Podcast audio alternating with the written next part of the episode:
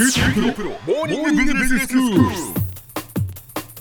日の講師は九州大学ビジネススクールでマーケティングがご専門の岩下仁先生ですよろしくお願いしますよろしくお願いいたします。先生今日はどういうお話でしょうか？はい。まあ、前回から2回にわたってえコモディティ化市場における製品開発というテーマで話を進めてきましたよね。はい前回の2回ではブレイクアウェイブランド戦略ですとかえニッチ市場を捉えた製品開発、まあ、これについて話を進めたと思います。はい。え今日はですね競合の活用をキーワードに話を進めたいと思っています。はい。え競合の活用、まあ、これはですね、えそもそも、まあ、競合など存在しないに越したことはない、まあ、こういうふうに考える方が多いかと思います。えだけども実はですねこの競合他社をの製品をうまく活用すればえコモディティ化市場でヒット製品を生み出せる可能性があるわけです。うーん。まあコモディティ化市場だからその私たちがもう一般に使うものになってしまっている製品、うん。特にその企業間のその差が生まれにくい製品ということですけれども、その中でそのライバルをうまく活用すればヒット製品が生み出せるかもしれないということなんですね。そうですね。ええ。このですね競合他社に目を向ける、まあ、この言葉はえマーケティングの研究では競争志向、まあ、このコンセプトとして説明されています。はい。えこの競争志向なんですけども、まあ一言で言うとえライバルの企業の動向ですとかシェアに、まあ、常に目を向ける組織文化を示しています、うん。えつまり自社の製品開発を進める一方でえ他社の製品状況はどうなっているか、まあ、これを常に気にする必要があるわけですよえね、ええ今日お話しする競合の活用というのは、まあ、競合に目を向けるだけではなくてえ競合の動きをですねえ自社の製品開発に生かすことを言うわけです。はい。え今回はですね PIP のヒット製品であるスリムウォークを例にとって話を進めていきたいと思います。はい。でこのスリムウォークなんですけどもご存知かもしれませんがえ足のむくみをケアして美脚を保つ着圧ソックスです、うん、女性の方はね、はい。わかるでしょうね。はい。えで実はこのスリムウォークなんですけども日中履く昼用しかない市場で、まあ、すでに首位だったわけです。えピップのそのスリムウォークがですね。はい。え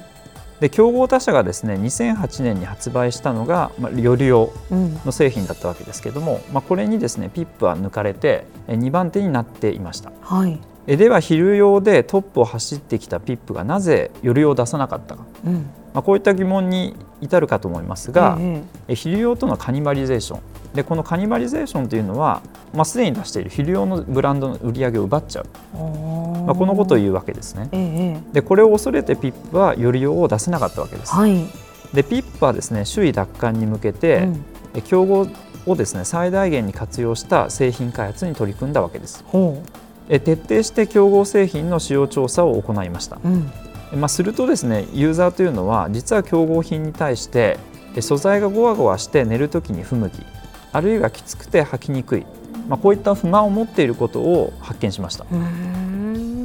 まあ、このことからピップはユーザーは我慢が伴うケアではなくて深く眠りながら楽してケアしたい、まあ、こういった本音を知ることができたわけですはい。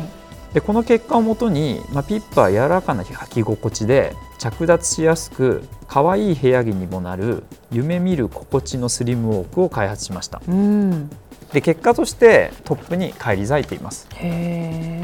でピップなんですけども、まあ、この夢見る心地のスリムウォークの、まあ、商品開発と並走して女性の足の悩みについてえ研究者などの有識者調査も実施していますはい。えすると実は30代から40代の女性にとって足の疲労というのがとても深刻だということが分かりました。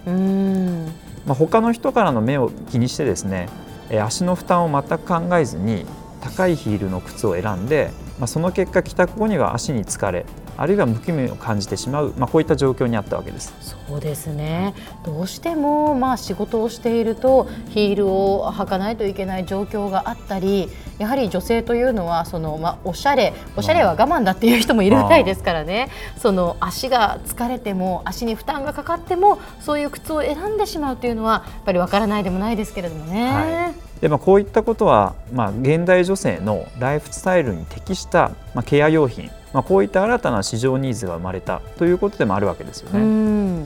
でピップはこのことをヒントに手間がいらず気持ちよく可愛くケアできる方法をまあ考えて、ええ。まあ、結果として帰宅後に足指を広げて解消できる足指セラピー、まあ、これを2012年に発売したわけです。はいでこの足指セラピーの開発過程においても実はピップはですね競合の資源を、え利用することを考えています。では彼らはですね、まあ、競合の何を活用したのでしょうか、うん、実はですねテレビ CM なんです。へえどういうことですか、はい、えピップがですね足指セラピーを店頭で売り出した後に競合がすぐに追随の製品を、まあ、後発で出してきたわけです。はいはい、同時に競合他社はですね首位を取るためにテレビ CM を大量投入してきました。うん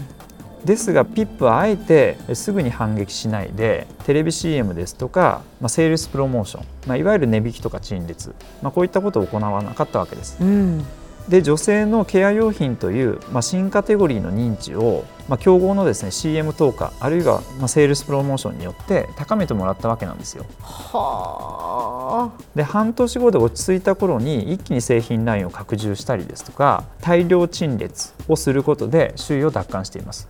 へーこれすごいやり方ですね 戦略としては。その競合のテレビ CM で認知度をまず高めてもらって、はい、その上で自社の製品をどーんと売り出すということですか？そうですね。やはりこの足指セラピーどういった使い方とかわからないことが多いので、うんうん、まあ、それを競合他社に、まあ、教育費を払ってもらった、まあ、そういったことになりますよね。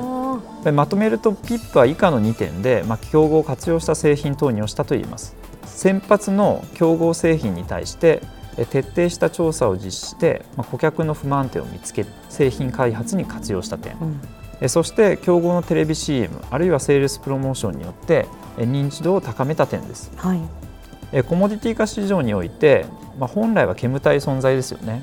まあ、この競合他社にあえてしっかりと目を向けてさらにはですね活用していく、まあ、このことが実は、まあ、ヒット製品を作り出す鍵になっているわけですよ。では今日のまとめをお願いします。はい。今日はですね競合他社に目を向けた製品開発ということでお話を進めてきました。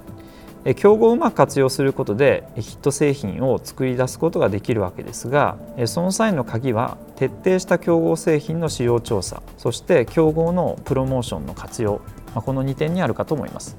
今日の講師は九州大学ビジネススクールでマーケティングがご専門の岩下仁先生でした。どうもありがとうございました。ありがとうございました